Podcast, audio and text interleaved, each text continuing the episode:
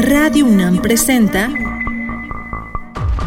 Un susurro, el epicentro de las vibraciones del mundo. Una onda mecánica expansiva entra al oído y lo sublima. Islas resonantes. Pensar el mundo a través del sonido.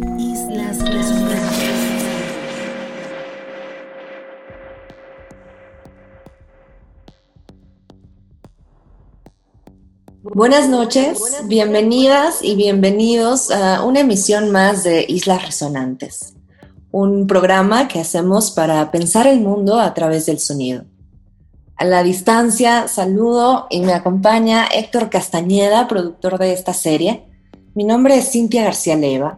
Lo que vamos a escuchar hoy tiene que ver con un eco de un proyecto sonoro, colectivo, potentísimo, que coordinaron los editores Juan Pablo Ruiz y Saúl Vargas.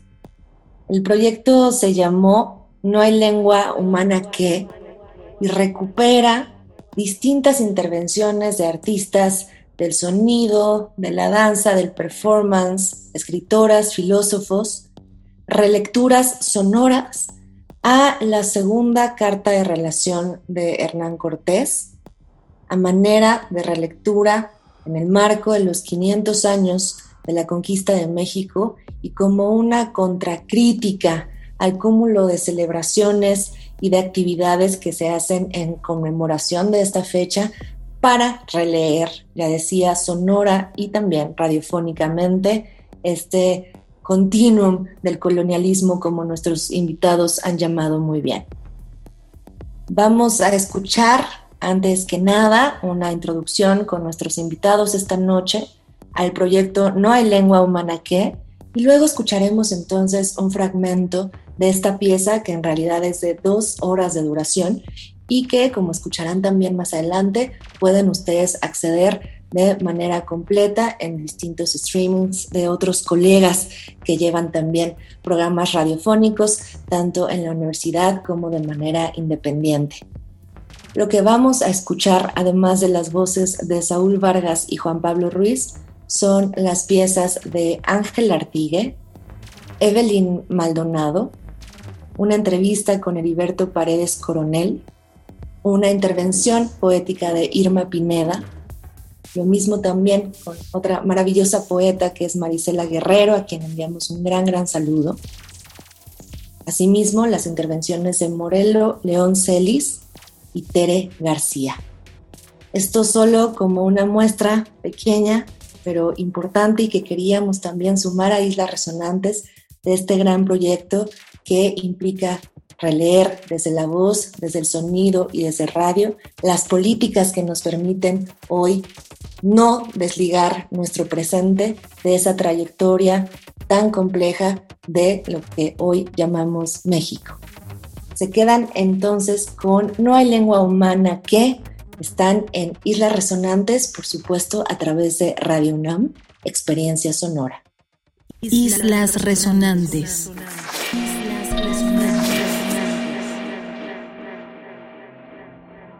Bienvenidos, Saúl y Juan Pablo. Me da muchísimo gusto escucharlos esta noche. Muchas gracias a ti, Cintia, por la invitación. Por favor, Saúl, cuéntanos de este proyecto, en qué ha consistido, cómo se articuló quizá eso primero, cómo fue el punto de partida a nivel conceptual y luego qué resultados ha ido teniendo a raíz de juntar estas 20 participaciones en los proyectos sonoros que formulan en general dos horas de transmisión. Cuéntanos, por favor. Bueno, No hay lengua humana, que es un proyecto que iniciamos Juan Pablo Ruiz Núñez y yo hace poco más de un año, en el que invitamos a 16 creadores que trabajan desde distintos ámbitos, lenguajes y soportes a hacer una lectura o a ofrecer algunas respuestas, derivas, digresiones a la segunda carta de relación de Hernán Cortés, un documento que le envió al, al rey, a Carlos V, en el que nombra por primera vez el territorio que ahora conocemos como México como la Nueva España. Hicimos esta invitación en extenso, pedimos audios de 3 a 10 minutos y pues el resultado creo que fue interesantísimo. La idea era interrogar el documento y también de alguna manera, me parece, invocar los espectros de, de ese evento histórico. Como decía, el resultado creo que es interesantísimo. Nos llegaron 16 colaboraciones realizadas desde la literatura, desde las artes visuales, desde la radio, desde la música, desde la danza. Y me parece que personalmente rescato que en muchas de estas colaboraciones hay una sensación, un énfasis en la continuidad de estos 500 años de apropiación y despojo, ¿no? Juan Pablo, quizá nos quieras contar un poco también eh, desde tu perspectiva o su perspectiva, ¿qué puede hacer el sonido para provocar una lectura colectiva, conjunta, y también para decir cosas que quizá la visualidad, muchas veces quizá eso, la oralidad, no logra. ¿Por qué elegir esta relectura de carácter sonoro y qué hace para ustedes las posibilidades sonoras eh, allí para potenciar quizá también esa crítica? Pues eh, solo eh, añadir que este proyecto surge como una intención, la intención era realizar una reflexión sonora colectiva sobre 500 años de colonialismo y justamente lo que dijo al final Saúl, de este continuum. Vemos al colonialismo y como la incitación hacia los distintos eh, escritores, pensadoras, artistas, activistas que decidieron colaborar en, el proyecto, que partieran y hicieran una lectura crítica sobre estos 500 años de la caída de Tenochtitlan como pretexto, pero que eh, reflexionaran desde el presente y cómo el colonialismo, con distintos eh, ropajes y beneficiarios, despojando territorios, violentando cuerpos, saqueando historias y subvirtiendo símbolos, ¿no? Y, si el sonido en particular creemos o creímos desde el inicio del, proyecto, pues que era una mm, plataforma, una materia pues muy rica, o sea que podía ser un disparador muy sustancioso ¿no? para las reflexiones. ¿Qué tipo de relecturas hicieron a esta segunda carta de relación de Hernán Cortés? ¿Qué recibieron y cómo lo leen?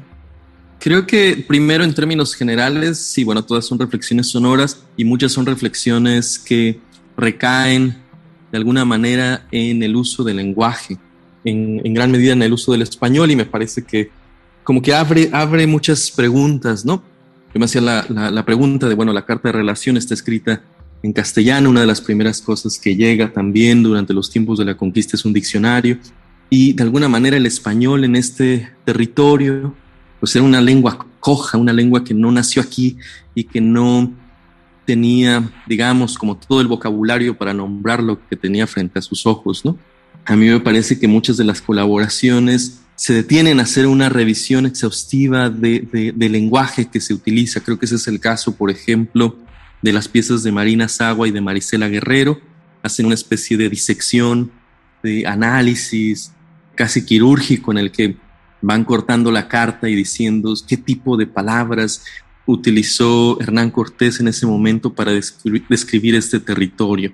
También hay piezas que me parecen interesantes y muy importantes, como el caso de la entrevista de Heriberto Paredes y la pregunta que le hace el periodista y fotógrafo Heriberto Paredes a, la tesorera de Ostula es es qué piensa sobre la caída de Tenochtitlan, cómo se siente ella frente a ese conocimiento, ella siente que los nahuas fueron, fueron vencidos, fueron derrotados o por el contrario, ¿no? Por ejemplo, ese, esa es una pieza que me, me, parece reveladora, ¿no? En las respuestas de Doña Martina, que también hay muchos silencios, creo que nos hablan mucho también de, como decía hace ratito, de los espectros, ¿no? Y de cómo todavía en algunos lugares esto está ese evento, que además es un evento muy puntual, ¿no? que no significa para nada el exterminio de los pueblos indígenas en Mesoamérica, pero que es un evento importante, pero bueno, sigue teniendo estas repercusiones y sigue provocando estas pues interrupciones, voces entrecortadas, silencios. Hay algunas otras piezas, por ejemplo, pienso en la artista visual Tere García, originaria de Monterrey, pero establecida en Houston, que trabaja con sonidos de la frontera. Tere, por ejemplo, como otras personas, no hace una lectura puntual de la carta de Hernán Cortés, pero creo que sí se está pensando más bien en términos de colonialismo, de despojo, expulsión, de desplazamiento forzado, ¿no? Y quizás dentro de lo que ya comentó Saúl, eh, añadir otras piezas que, bueno, lamentablemente no podrán en esta ocasión escuchar todas, pero bueno, al final les daremos datos de dónde pueden eh, ya encontrar el total de las, de las piezas. Pero también me parece destacable piezas como del artista visual oaxaqueña Ana Hernández, donde ella reflexiona sobre la pérdida de la lengua, en su caso zapoteca, ella es de Tehuantepec, pero ella ya no habló, o sea, su lengua materna ya no, a pesar de ser la lengua familiar y del lugar, por todo este proceso ¿no? de desindigenización que ha sufrido este país eh, llamado México, a lo largo, sobre todo de su etapa moderna, ¿no? de Estado moderno, ya no habló la lengua zapoteca de sus padres, de sus abuelos, pero ya siendo, digamos, adulta, decide aprenderla y volverla a hablar. Y, su ejercicio sonoro es justo ejercicios de aprendizaje zapoteco del istmo de Tehuantepec. O un, caso distinto, Irma Pineda, que, sí, la lengua eh, materna sí es el, zapoteco, poeta, participa, hace una reflexión justamente desde la carta sobre la etapa de despojo en, en el que seguimos viviendo y cómo también la lengua, en este caso zapoteca, y el español convergen, conviven, y las tensiones que hay dentro de los distintos pueblos y, culturas en, Oaxaca y, en México, partiendo por supuesto de, su historia y de su, de su ser eh, zapoteca, ¿no? Y asimismo, en contraste, por ejemplo, eh, artistas sonoros, escritor como Jorge Solís Arenazas, pues nos plantea desde la carta, un ritornelo ahí de la enunciación de, los eh, distintos nombres que fue también extrayendo de la carta que se van sucediendo, ¿no? O bien ya piezas más desde el materia sonora, como la de Juan Pablo Villegas y Arturo Hernández Alcázar. Hay un fragmento que se llama La región del ruido, estratificación, y que también parte, pues, ¿no? de una reflexión en Tlatelolco, y que solamente desde la materia sonora podían reflexionar sobre, sobre esta etapa. Asimismo, hay piezas como de Ingrid Solana, Josué Broca, donde ya se combinan tanto la reflexión desde la palabra con lo eh, sonoro, ¿no? Y finalmente creo que hay un caso excepcional, que es el de la bailarina y coreógrafa Evelyn Méndez Maldonado, de Oaxaca, junto con la cantante española Ana Elia Ramón, en donde eh, ellas, bueno, proveniendo como de disciplinas eh, distintas, eh, realizan un paisaje sonoro eh, muy estimulante, en donde también la palabra se va disgregando, se va, va desapareciendo a partir de fragmentos de la carta de Hernán Cortés. Vamos a cerrar por acá para entonces poder permitir a nuestra audiencia escuchar un fragmento de esta compilación, pero por favor cuéntenos, Saúl y Juan Pablo, en dónde puede la audiencia escuchar la totalidad de este material. El material está disponible en el archivo de radioensayo, de radioensayo.com y también estará disponible tanto en, en el espacio de Yagular Ediciones, un espacio que tenemos en, en tumblr.com y eh, me imagino que también en nuestros espacios personales, en el, blog de Juan Pablo y en mi página, pero por lo pronto en esos dos, radioensayo.com y en el Tumblr de Yagular. Y, próximamente también lo podrán encontrar en el archivo de No FM Radio, que fue una de las eh, emisoras eh, que cómplices acogieron al proyecto y que ya lo transmitieron en, algunas ocasiones, a su vez como Radio Universidad de Oaxaca y eh, la que ya mencionó Radio Ensayo este, Saúl. Perfecto, pues un abrazo a todos nuestros colegas No FM Radio, siempre también en sintonía, un saludo también a Radio Ensayo, a todas y todos los colegas participantes. Muchas felicidades, Saúl y Juan Pablo. Vamos entonces a escuchar fragmentos de No hay lengua humana. Islas resonantes.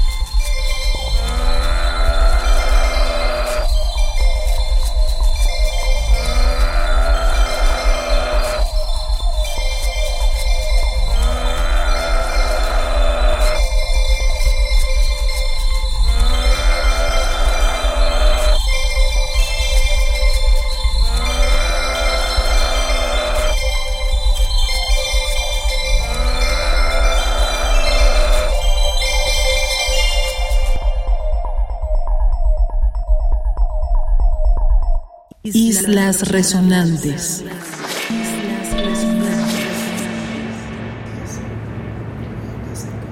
¿Y por qué allí, según los españoles, que allá fueron me informaron? Fueron me informaron. Fueron me informaron. Según allí y roquear de más para que cacao que con ella había de los con gallinas muchas. Las mil hacen porque la una las cuatro. Venden una fruta de diez frijoles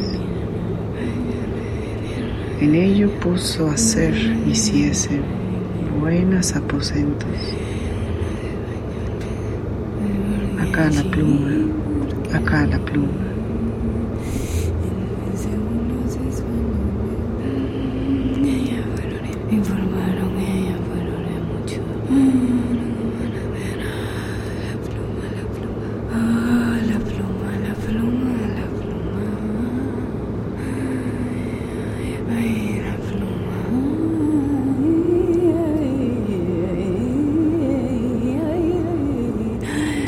Las apreciaban en 20 mil pesos de oro. Los velan cada año. Sus ropas hacen con ella.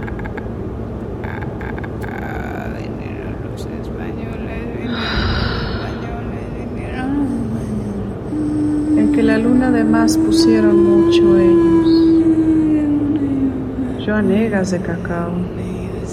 Ellos sé sembradas. Y si ese hacer, dicho. Porque allí, y porque allí, que muchas veces juzgadas, muchas veces juzgadas, que las vieron.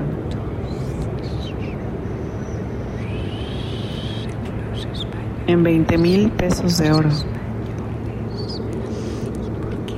Vuestra Majestad puso en ello diligencia tanta que es una fruta molida. Tienen tanto con partes en que la una las tres habían hecho cuatro. Sus ropas con ella. Sus ropas con ella de Malinaltebek.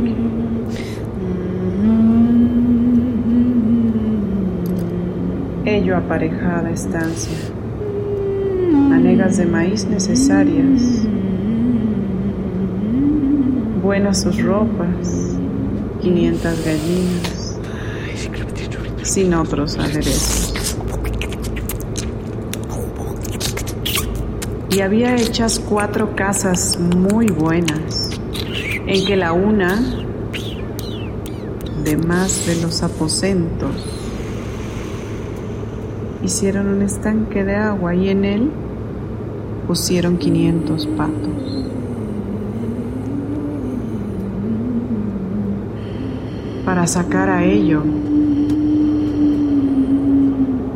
para sacar que ellos, para sacar con ella, para sacar que la una, para sacar que las cuatro, para sacar sus ropas, para sacar 20 mil pesos de oro, para sacar cada año, para sacar 500 gallinas, para sacar una fruta, para sacar almendras, para sacar Montezuma.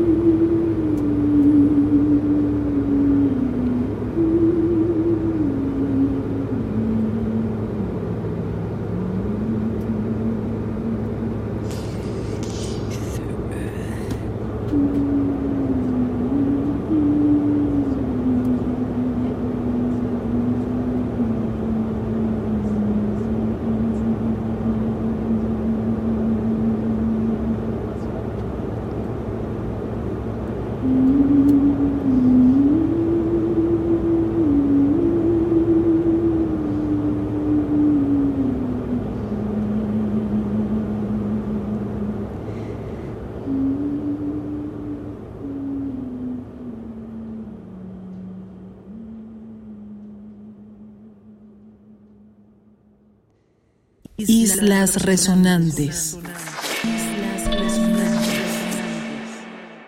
Eh, doña Martina, ¿qué, significa, por ejemplo, para usted, o si ha platicado alguna vez con algunas amigas, con algunos compañeros de la comunidad, eh, qué significa para ustedes el momento en el que pues los mexicas pierden la batalla eh, con, contra los españoles. Esa fecha se van a, es el 13 de agosto de 1521. Entonces, esa fecha se cumplen 500 años el siguiente viernes, que es 13 de agosto. Entonces, eh, pues no sé si alguna vez ha pensado sobre este momento importante, eh, porque pues es cuando empieza, digamos, el dominio español. Sí. Este, pues, ya después de que se ganó la, pues ya dominaron los españoles, nos impusieron, este, o sea, nos quitaron la forma de vestir, de hablar y muchas costumbres que nosotros teníamos aquí, pues en la, comunidad. Y a usted, por ejemplo, perdón, a usted, por ejemplo, le siente algo ahora que le digo de, de esta de esta fecha.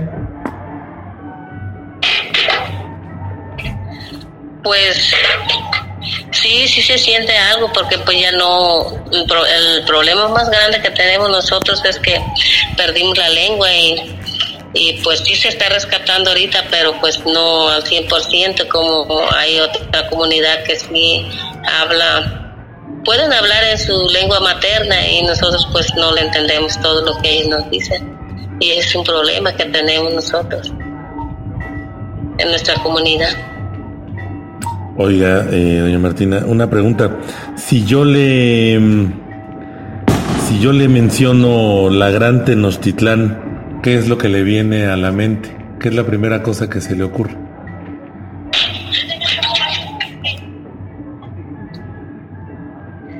Ay, pues.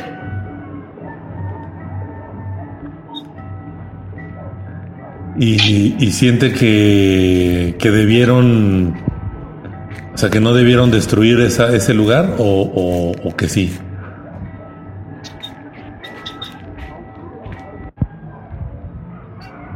Pues creo que no, no, pero lo destruyeron. Lo terminaron por destruir, ¿verdad? Sí.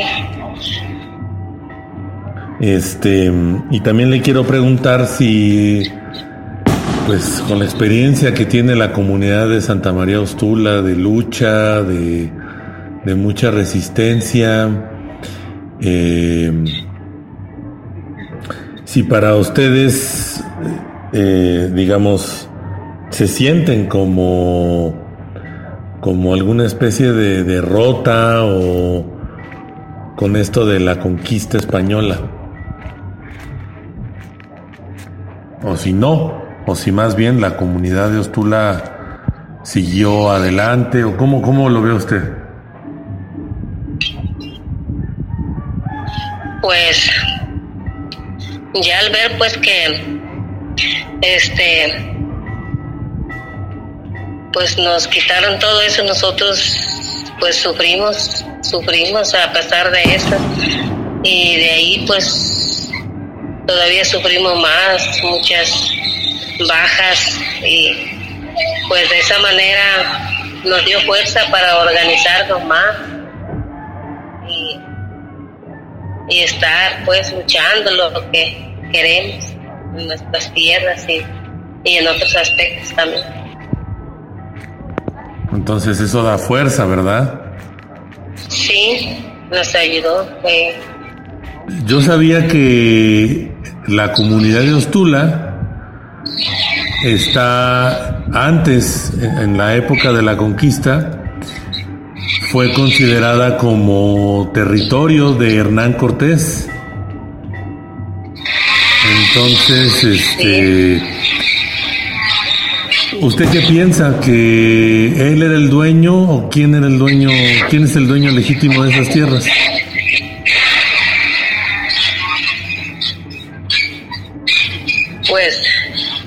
Con la llegada de los españoles, pues sí, él, pues como la comunidad no se defendía, pues él era el dueño, pero pues aunque no lo era, pues él era un líder, pues que tenía que obedecer. ¿Y ahora quiénes son los dueños legítimos o quiénes han sido los dueños legítimos siempre? Pues aquí nosotros los los habitantes de esta comunidad, los grandes autoridades, líderes, pues de aquí que apoyan a la comunidad. Eso, o sea, la comunidad de Ostula son los los dueños legítimos del territorio. Los los este pues los señores antepasados, los titulares y todo eso.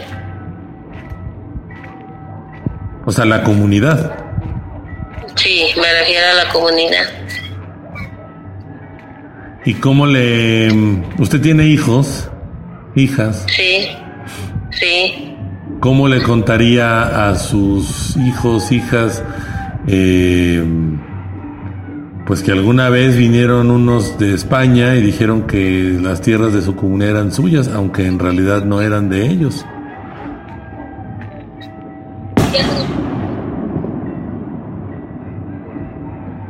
Pues está pues la historia, pues, pues a fuerza de violencia, este, pues sí nos quitaron mucha, mucha tierra, muchas riquezas que teníamos, costumbres y tradiciones, todo eso. Eso es lo, sí, pues eso es lo que pasó, desafortunadamente. Muy bien, muy bien, doña Martina. Le agradezco mucho. Quisiera comentar algo final, algo que le parezca importante sobre este tema. Ah,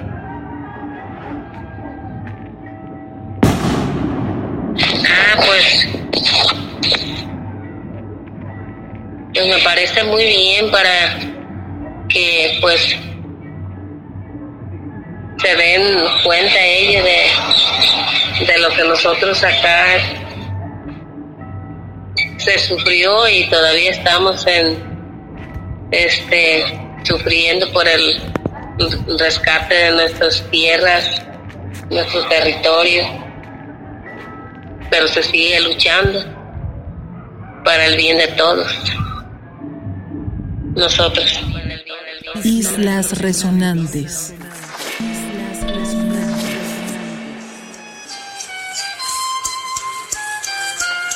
Kisuyu na agate, kizanda gusiando na, na angahio, ishoselu, kijayosho vishosegolalu, girani mavisia akaji kali, nissaruna tigessa mastalle jivivani, inayagani mana vana vinittila de bandada, de kisuyu gatte, kisuyu na agatte, kisuyu dio na agatte. Lengua zapoteca, nunca morirás. No aguanto escuchar que algún día partirás y que nunca volverás, porque tú eres el lucero en cada despertar. Dicha san, dicha san, dicha dicha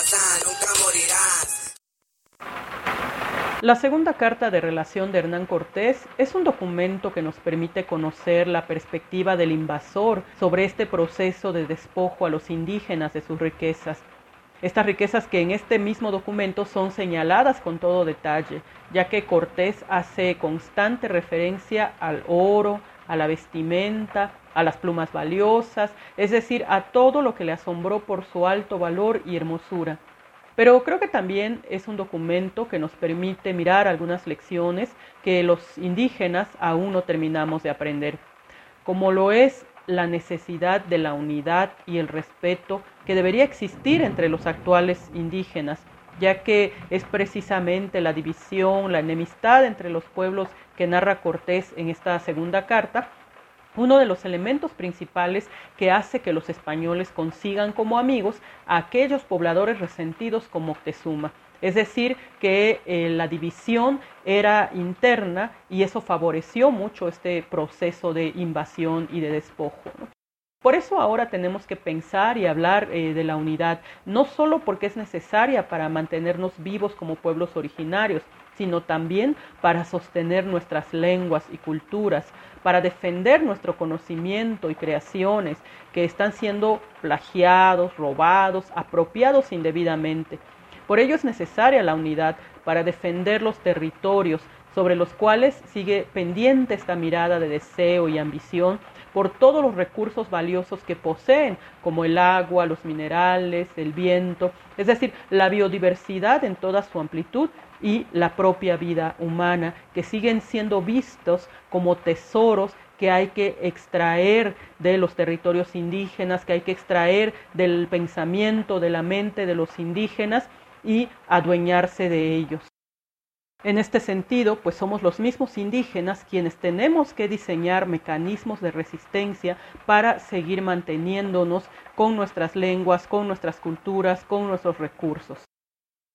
Aunque creas que todo se ha marchado, habrá una semilla escondida entre los matorrales del camino que a esta tierra de volver y sembrará el futuro y será alimento de nuestras almas y renacerá nuestra palabra y no me verás morir, porque seremos fuertes, porque seremos siempre vivos, porque nuestro canto será eterno, porque seremos nosotros y tú y los hijos de nuestros hijos y el temblor de la tierra que sacudirá el mar, y seremos muchos corazones aferrados a la esencia de la divinidad, y no me verás morir, no me verás morir, no me verás morir, no me verás morir, no me verás morir,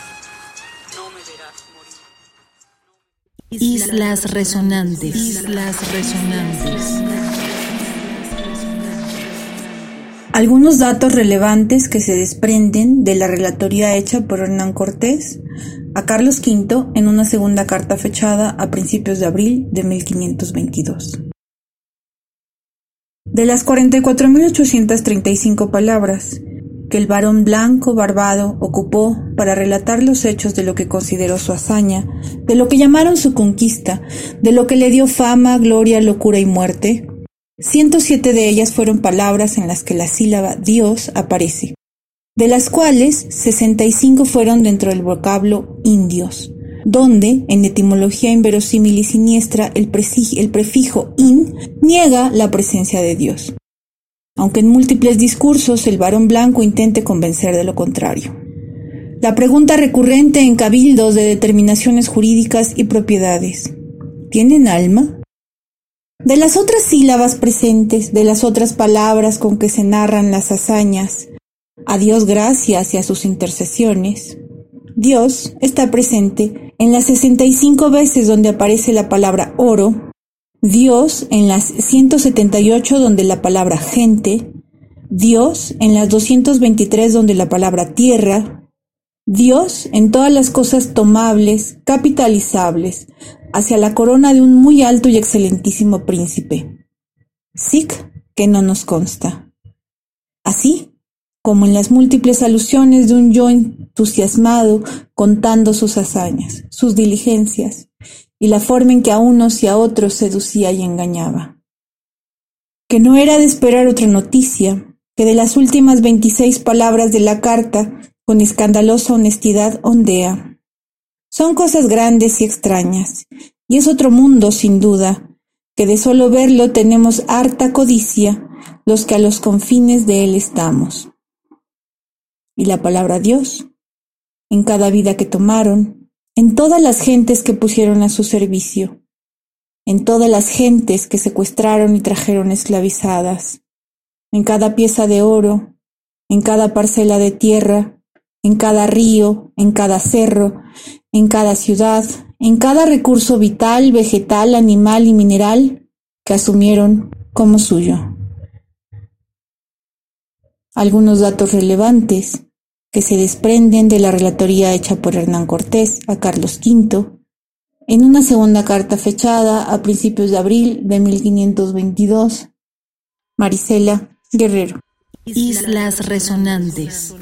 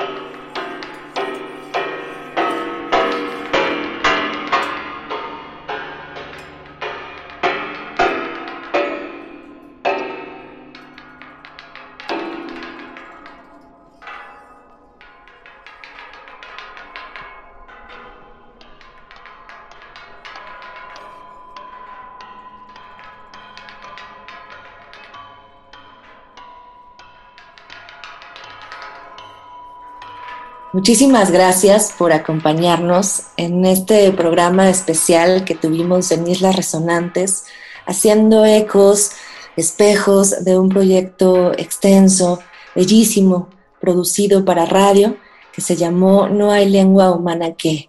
Hoy titulamos Sonido y Conquista como uno de los elementos clave de este proyecto, pero por supuesto hay aquí muchísimo que hablar, como la tradición oral, nos permite repensar también textualidades que parecen fijas, como la dimensión de un presente que se está repensando a través de estos 500 años de México en la conquista, sobre todo en estas fechas y sobre todo en el marco de las muchas celebraciones y conmemoraciones que ha habido en México en distintos espacios, tanto universitarios como fuera de la universidad, y cómo no abandonar en ese continuum los ecos, las traducciones, los espejismos y los fantasmas de esa conquista que hoy no nos resulta tan ajena.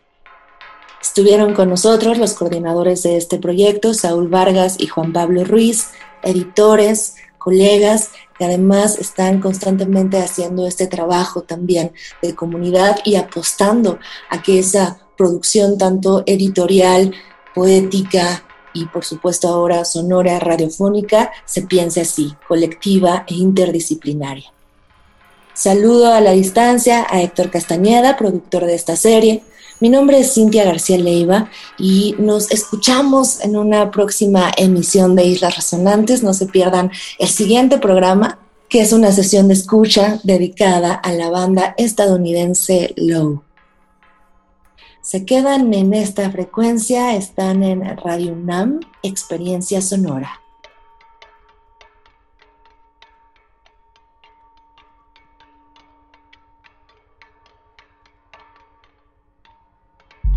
Radio UNAM presentó Un susurro, el epicentro de las vibraciones del mundo. Una onda mecánica expansiva entra al oído y lo sublima. Islas resonantes. Pensar el mundo a través del sonido.